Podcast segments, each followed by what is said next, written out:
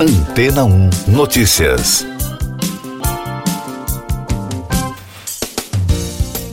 Bom dia.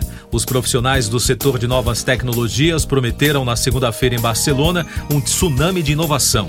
A promessa foi feita durante o início do encontro anual, considerado mais importante da área, que ocorre sob expectativas comerciais ruins para a indústria em meio a ondas de demissão em massa.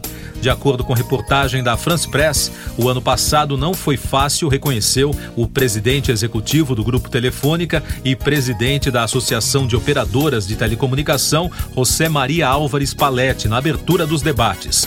No encontro anual, 80 mil profissionais e 2 mil empresas estarão presentes na Mobile World Congress, que terão os oito pavilhões totalmente ocupados pela primeira vez desde a pandemia. Palete assegurou estar, apesar de tudo, otimista sobre o futuro da indústria das telecomunicações. Ele acrescentou que o setor está na porta de uma era de mudanças diante das dificuldades que as empresas enfrentam.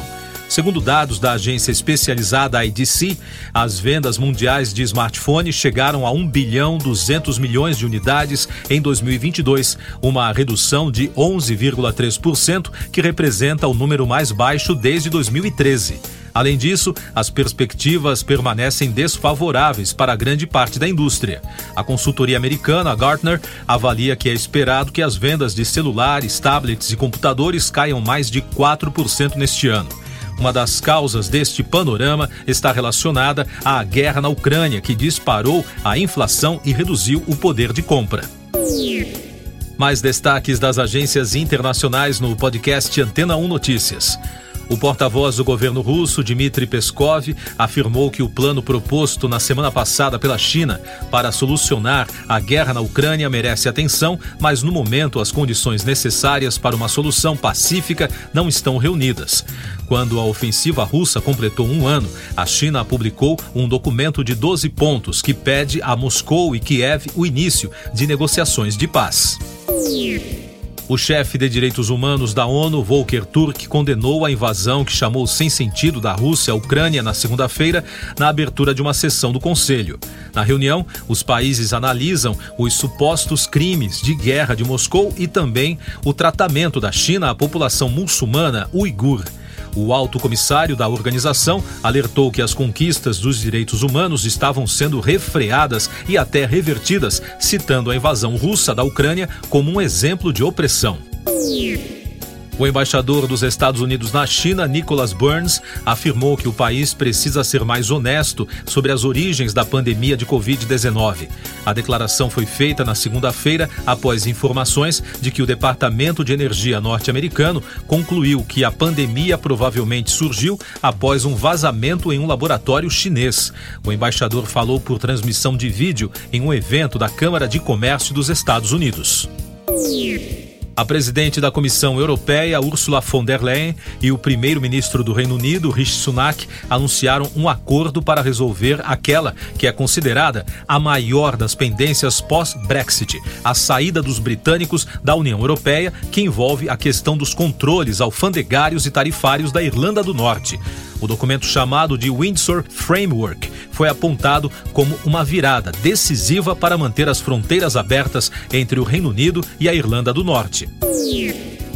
Cinco países da América Latina, Brasil, Argentina, Colômbia, Cuba e México, estão discutindo um acordo de cooperação para combater a inflação. O tema será debatido pelos países no dia 17 de março. A informação foi divulgada pelo presidente argentino Alberto Fernandes ao jornal Ambito Financeiro. Segundo Fernandes, esse entendimento entre as nações que reúnem as maiores economias da região facilitará a importação de bens que sofram com uma disparada de preços. Eu sou João Carlos Santana e você está ouvindo o podcast Antena 1 Notícias, agora com os destaques das rádios pelo mundo, começando com informações da BBC de Londres. A emissora britânica repercutiu a vitória de Tudo em Todo Lugar ao mesmo tempo na 29ª edição do Screen Actors Guild Awards, prêmio do Sindicato de Atores dos Estados Unidos. O filme de Daniel Kwan e Daniel Shiner venceu quatro dos prêmios que concorria diante das celebridades de Hollywood que lotaram o Fairmont Century Plaza em Los Angeles, na Califórnia, na noite de domingo. O longa conquistou os prêmios nas categorias Melhor Elenco, Melhor Atriz para Michelle Yeoh, Melhor Atriz Coadjuvante para Jamie Lee Curtis e Melhor Ator Coadjuvante para Kei Kwan.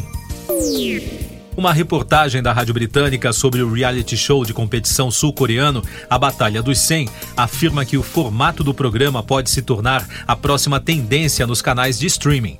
O mais recente sucesso da Netflix reúne 100 dos melhores atletas do país para competir pelo título de o físico mais impressionante. A atração reúne homens e mulheres competindo juntos. Eles representam atletas olímpicos, influenciadores, fitness, um bombeiro e até um guarda penitenciário.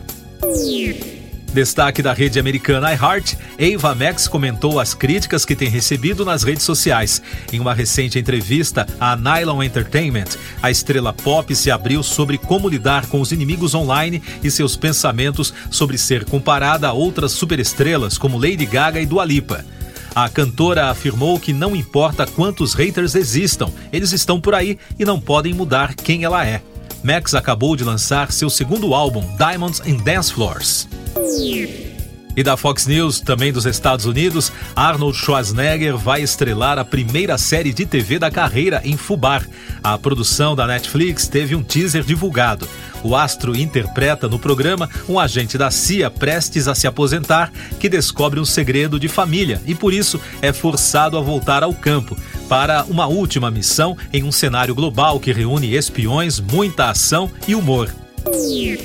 Siga nossos podcasts em antena1.com.br. Este foi o resumo das notícias que foram ao ar hoje na Antena 1.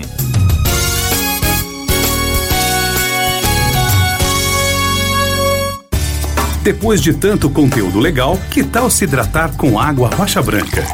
O consumo regular de água durante o dia traz benefícios para a saúde, como, por exemplo, manter a pele bonita e hidratada. Rocha Branca, da fonte direto para sua casa.